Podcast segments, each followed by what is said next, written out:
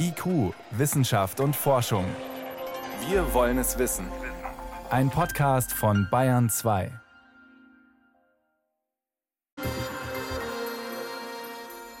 Über 300.000 Infizierte und 6.000 Tote. Das sind Zahlen aus der Demokratischen Republik Kongo. Aber es geht nicht um Corona, sondern um eine Krankheit, die bei uns in Deutschland als beherrschbar gilt, um Masern. Gleichzeitig kämpft die Republik gegen Ebola. Erst gestern meldete die WHO einen neuen Ausbruch. Das Beispiel zeigt, Länder in Afrika haben mit vielen Gesundheitsproblemen zu kämpfen. Es kommt dazu ja auch noch so etwas wie Tuberkulose, HIV etc. Die Corona-Pandemie ist nur eines unter vielen. Ist das neue Virus für die Menschen dort womöglich sogar das kleinere Problem? Das konnte ich vor der Sendung mit der Ärztin Anna Kühne besprechen. Sie ist Epidemiologin und berät die Organisation Ärzte ohne Grenzen. Und von ihr wollte ich wissen, aus afrikanischer Perspektive, ist da Corona ein Luxusproblem der westlichen Welt oder macht es alles nur noch komplizierter? Ja, Sie haben das in Ihrem letzten Satz schon genau richtig eingeschätzt. Das Coronavirus es ist kein Luxusproblem, sondern es gibt bereits auch jetzt schon in der Demokratischen Republik 67 Tote, die an Covid-19 gestorben sind. Und die kommen natürlich zu den bereits bestehenden Gesundheitsproblemen hinzu. Aber es ist so, dass man all diese anderen Erkrankungen, die es bereits gibt, wie Masern zum Beispiel, dass die weiter bestehen und uns vor große Herausforderungen stellen, auch im Hinblick auf die Reisebeschränkungen, Exportbeschränkungen, die Schwierigkeiten, jetzt überhaupt medizinische Programme in diesen Ländern aufrechtzuerhalten. Wo haben Sie denn da jetzt schon konkret Probleme deswegen bekommen?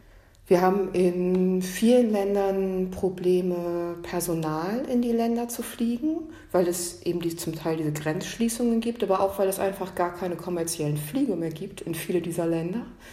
Und es ist außerdem sehr viel schwieriger geworden, Schutzkleidung in diese Einsatzländer zu bringen.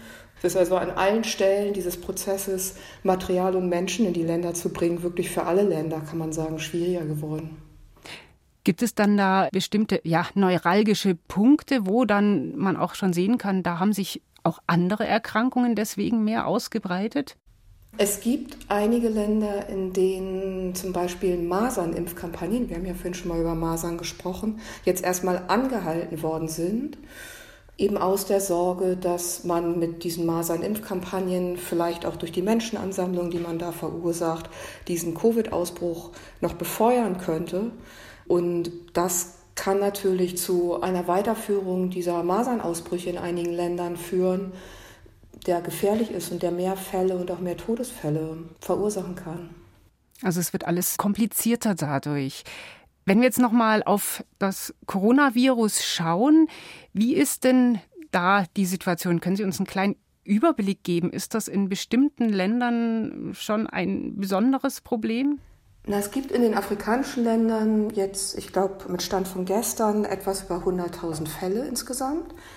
Und auch in den Ländern, in denen Ärzte ohne Grenzen arbeitet, gibt es zahlreiche Fälle. Am stärksten betroffen ist da Südafrika. Und es sind aber zunehmend Länder, die jetzt von den Fallzahlen noch gar nicht so viele Fälle haben, aber die sehr schnelle sogenannte Verdopplungszeiten haben. Also die Anzahl der Tage, die es braucht, damit sich die Fallzahl verdoppelt, die ist sehr gering, was besorgniserregend ist.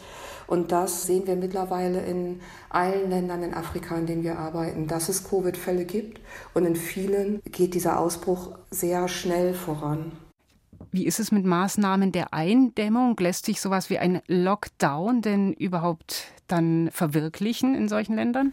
Die meisten afrikanischen Länder haben bereits im März begonnen, Maßnahmen zur Verringerung von sozialen Kontakten umzusetzen. Also zu einem Zeitpunkt, als es in den meisten afrikanischen Ländern noch keine oder nur sehr wenige Fälle gab.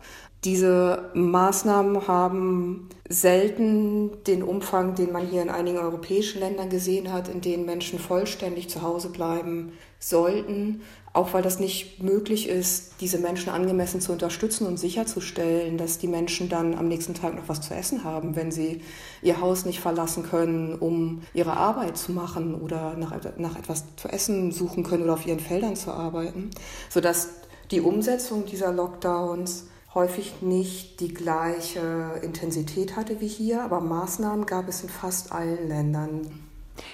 Was machen Sie denn vor Ort? Gibt es Situationen, wo man mal abwägen muss? Entweder wird jetzt die Masernimpfkampagne fortgesetzt oder eine Anti-Corona-Maßnahme durchgezogen? Ja, das ist eine gute Frage. Wir sind momentan sehr darauf fokussiert, die meisten Programme, die wir haben, weiterzuführen. Einige werden zusätzlich erweitert um ganz konkrete Behandlungszentren für Covid. Es kann auch Unterstützung bei der Kontaktpersonennachverfolgung sein oder die Zusammenarbeit mit den Communities. Also es gibt schon gezielte Maßnahmen, bei denen es um Covid geht, aber es geht vor allem viel darum, die bestehenden Programme ja, aufrechtzuerhalten und kreativ dann anzupassen an die neuen Gegebenheiten. Das heißt zum Beispiel, dass in einigen Projekten, das ist in der Zentralafrikanischen Republik der Fall, aber auch in Eswatini, dass HIV-Patienten ihre Medikamente für einen längeren Zeitraum mit nach Hause bekommen, damit sie nicht so sehr darauf angewiesen sind, zurückzukommen in Gesundheitseinrichtungen. Und solche Lösungen, die jetzt erstmal den Patienten helfen, weiter in Behandlung bleiben zu können, die versuchen wir in vielen Projekten zu entwickeln, um die Gesundheitsversorgung weiter aufrechtzuerhalten. Ist denn genug Unterstützung da, um so Programme gegen HIV, Masern etc. weiter durchzuführen, während die ganze Welt auf das Coronavirus schaut? Das ist in der Tat gar nicht so einfach. Also es gibt natürlich viele Organisationen, die ihre Arbeit eingeschränkt haben. Und das sehen wir auch in einigen Ländern, dass wir zum Teil mehr Patienten haben, weil andere Akteure ihre Projekte leider schließen mussten. Und es ist insgesamt sicherlich so, dass es mehr Unterstützung braucht, sowohl Schutzkleidung, aber in der Zukunft auch Medikamente oder vielleicht Impfungen in die Länder bringen zu können, die sie benötigen und das in ausreichendem Umfang. Was bedeutet das Coronavirus? Was bedeutet die Covid-19-Pandemie für die Gesundheitssituation in afrikanischen Ländern? Das waren Einschätzungen von Anna Kühne von Ärzte ohne Grenzen. Vielen Dank, Frau Kühne. Vielen Dank.